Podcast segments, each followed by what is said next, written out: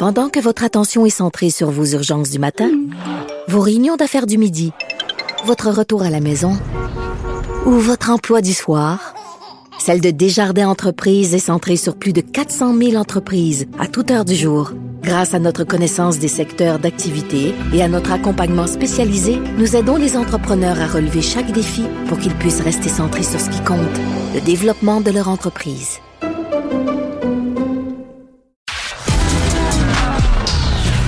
La culture aux affaires publiques. Vous écoutez Sophie Durocher. Cube Radio. On connaît Ingrid Falaise, évidemment, comme actrice, comme autrice, comme euh, aussi documentariste. Mais là, elle est porte-parole dans une autre cause et euh, je pense qu'on va en apprendre un petit peu plus sur elle et sur son quotidien. Elle est au bout de la ligne. Ingrid, bonjour. Salut, Sophie. Ingrid, tu n'es pas toute seule aujourd'hui au bout de la ligne. Tu es en compagnie de ton chum, ton mari, ton amoureux, Cédric Renard. Donc, on dit bonjour à Cédric aussi. Bonjour. Bonjour Sophie, ça va bien? Ça va très bien, merci. Euh, vous êtes euh, tous les deux porte-parole d'une application de la Société des transports de Laval. Ça s'intitule STL Compagnon. Alors Ingrid, je te laisse nous expliquer c'est quoi cette application.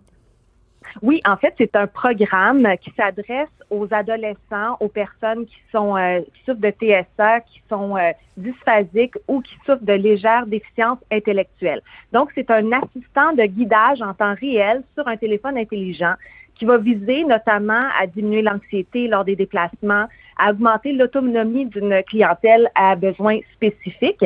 Et ce sont vraiment des trajets personnalisés. Donc, on va personnaliser avec un agent de la STL le trajet. On part du point A au point B, par exemple, pour aller à l'école ou pour aller à un rendez-vous médical. Hum. Et l'adolescent va être accompagné en temps réel par ce téléphone-là, cette application dans un téléphone qui va lui être prêté.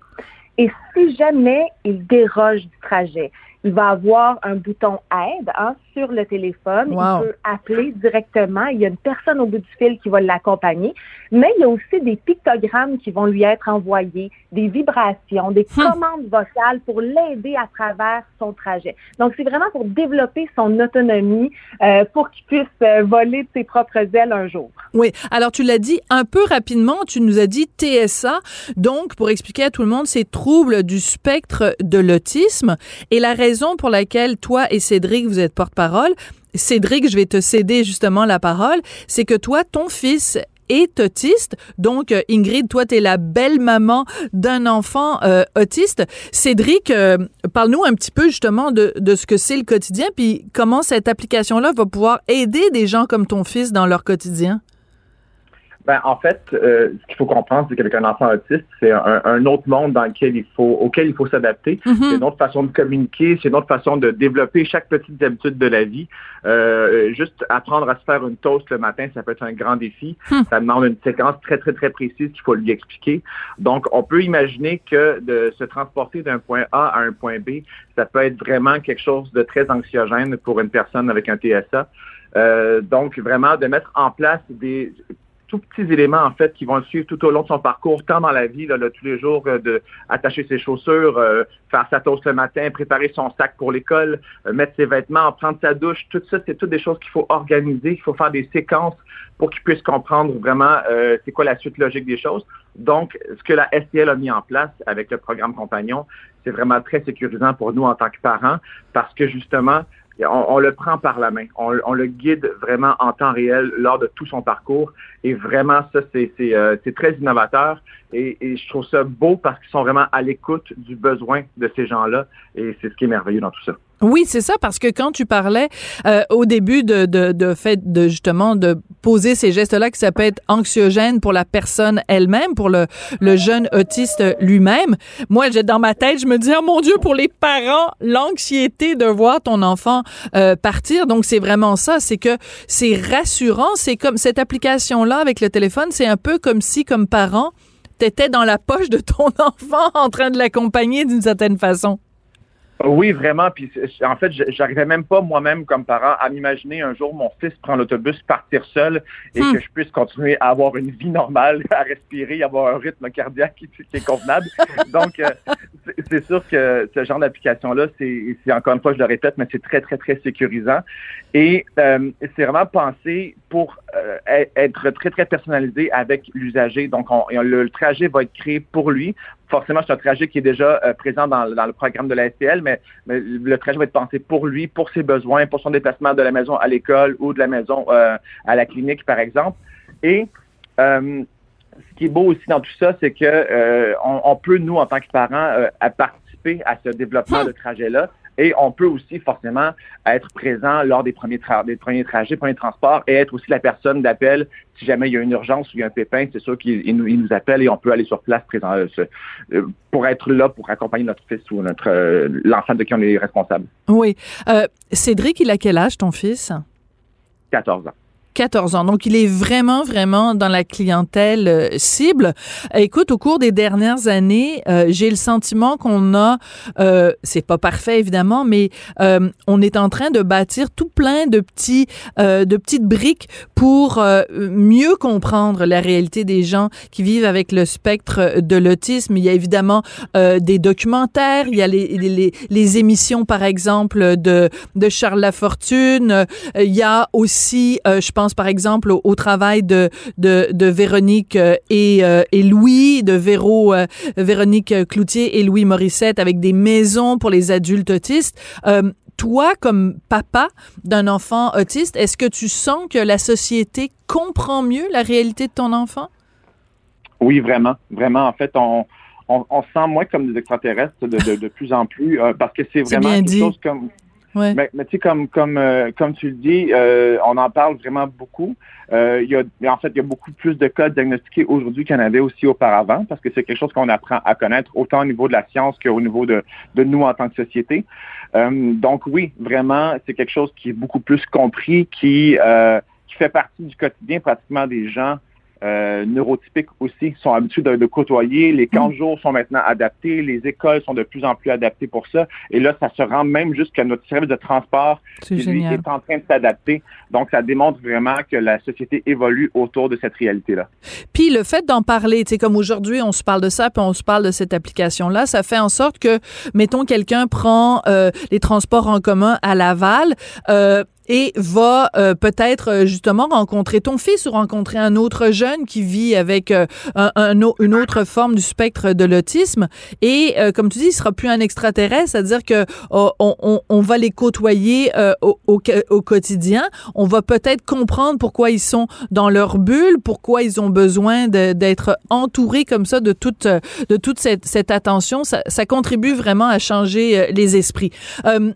Merci beaucoup, Cédric. Écoute, j'espère que tu seras pas fâché si je pose quelques questions à ta blonde parce que je sais que tu la soutiens dans toutes les causes dans lesquelles euh, elle, s'implique parce qu'on s'est croisés à quelques reprises euh, tous les trois.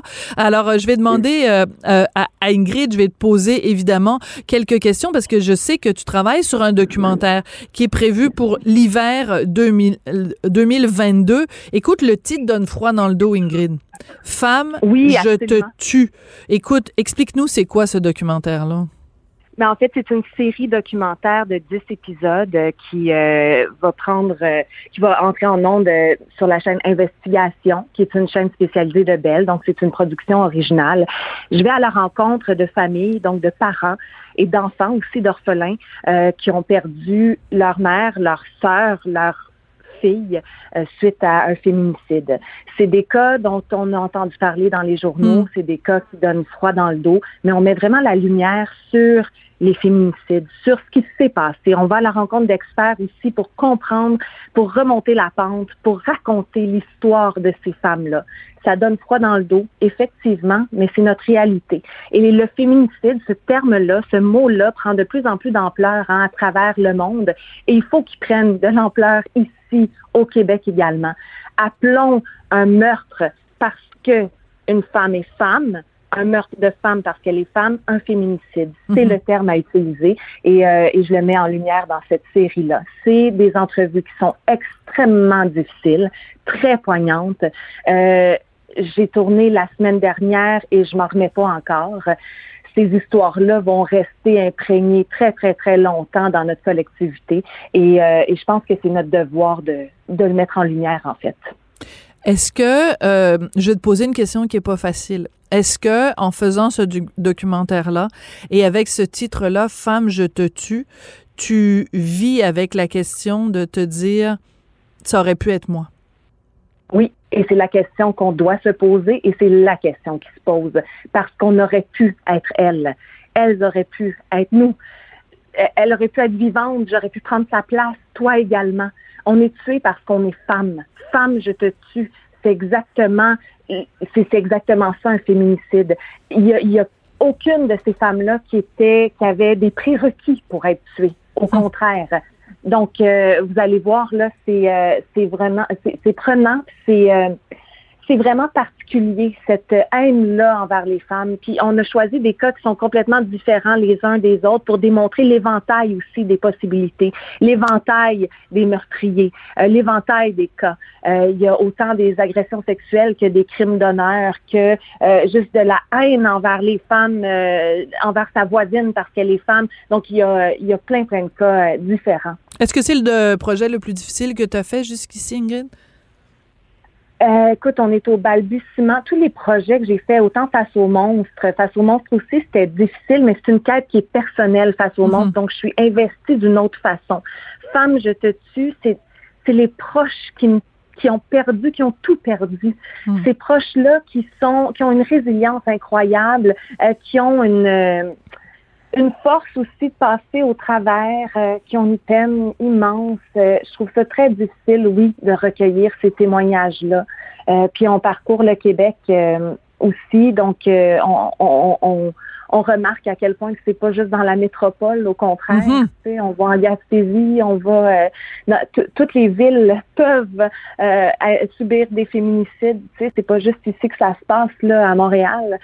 Donc euh, oui, oui, c'est un des projets les plus difficiles que, que j'ai eu à faire. Oui, effectivement. Et euh, une autre question à ce, à ce sujet-là. Euh, parce que moi, j'aime toujours travailler dans, dans le côté constructif ou dans le côté mm-hmm. positif. Comment on fait pour prévenir ça? Comment on fait pour changer euh, euh, cette, cette culture-là, pour changer cette, cette vision-là? Tu sais, à un moment donné, euh, je pense que c'est euh, la, la, la, Madame Guilbeault, je pense, qui avait dit, notre vice-première ministre, qui avait dit, bon, on pourra pas empêcher tous les meurtres. et je pense qu'elle a raison, on pourra pas tous les empêcher. Mais comment on fait pour en empêcher ne serait-ce qu'un? Oui, ben c'est une grosse question, c'est une grande, grande question. Il y a plusieurs choses qu'il faut mettre en place, mais tout d'abord, c'est changer notre vision notre culture, c'est changer la façon dont on éduque nos enfants, c'est changer des mœurs et coutumes. et les filles et les garçons. Et les filles et les garçons. Ah oui, mais et les filles les garçons, euh, totalement, oui, oui, parce que euh, oui, il faut, faut partir à la base, changer notre façon, nos mœurs et coutumes, changer notre façon de d'être dominant, dominé, euh, changer, ben, changer notre, notre façon de penser de façon sociétale je pense que ça part de là, de l'éducation, de ce qu'on dit à nos enfants, nos paroles, mais aussi nos gestes. Euh, on le voit encore hein, sur Twitter, la haine envers les femmes, des mhm. hommes misogynes, il y en a énormément. Euh, ça n'a pas lieu d'être. On voit ce qui se passe en ce moment avec euh, en Afghanistan. Les femmes sont effacées des murs. Ça fait mal hein, de voir ça. ça fait mal au ah. cœur. Et ça part tout part de là, de, du respect, en fait. Le respect envers les femmes, le respect envers les hommes, le respect de l'humain, point, et l'égalité. Et non, on n'est pas une société égalitaire malgré ce qu'on dit, malgré qu'on est avant-gardiste ou on est évolué en tant que société. On n'est pas égalitaire. Et tant que ça ne sera pas atteint, ben, il va continuer à avoir des rapports de pouvoir parce que c'est ça.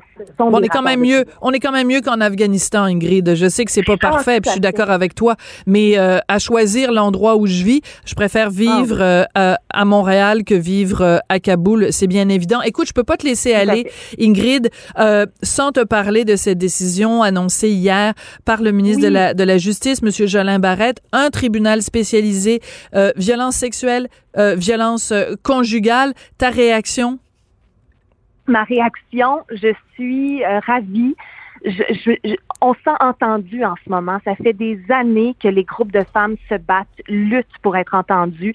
On a fait des marches le 2 avril, une grosse manifestation à Montréal. J'ai fait deux documentaires. Il y a eu des pétitions. Lily Thibault qui a fait une pétition récemment. Les gens se lèvent.